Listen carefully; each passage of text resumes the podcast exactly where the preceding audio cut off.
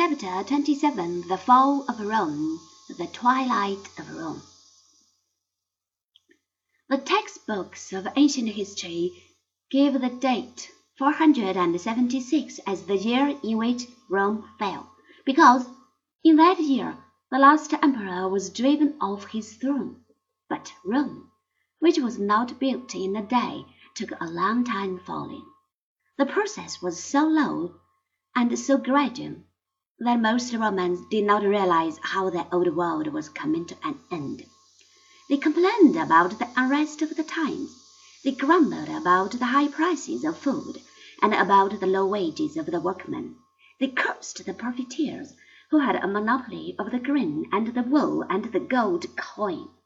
Occasionally they rebelled against an unusually rapacious governor, but the majority of the people during the first four centuries of our era ate and drank whatever their purse allowed them to buy, and hated or loved according to their nature, and went to the theatre, where there was a free show of fighting gladiators, or starved in the slums of the big cities, utterly ignorant of the fact that the empire had outlived its usefulness and was doomed to perish.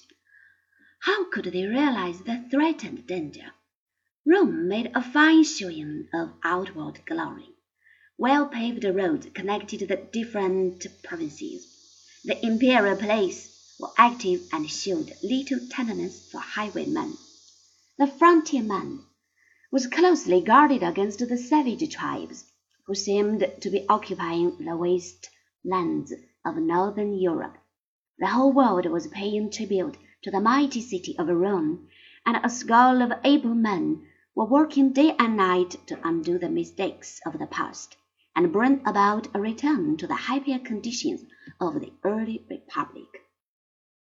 But the underlying causes of the decay of the state, of which I have told you in a former chapter, had not been removed, and reform, therefore, was impossible.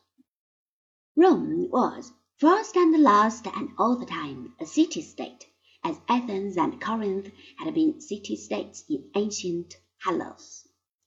It had been able to dominate the Italian peninsula, but Rome, as the ruler of the entire civilized world, was a political impossibility and could not endure. Her young men were killed in her endless wars. Her farmers were ruined by long military service, and by taxation. They either became professional beggars or hired themselves out to rich landowners, who gave them board and lodging in exchange for their services and made them serfs.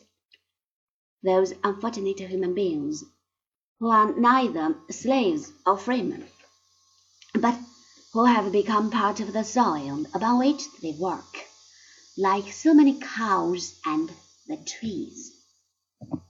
Mm-hmm.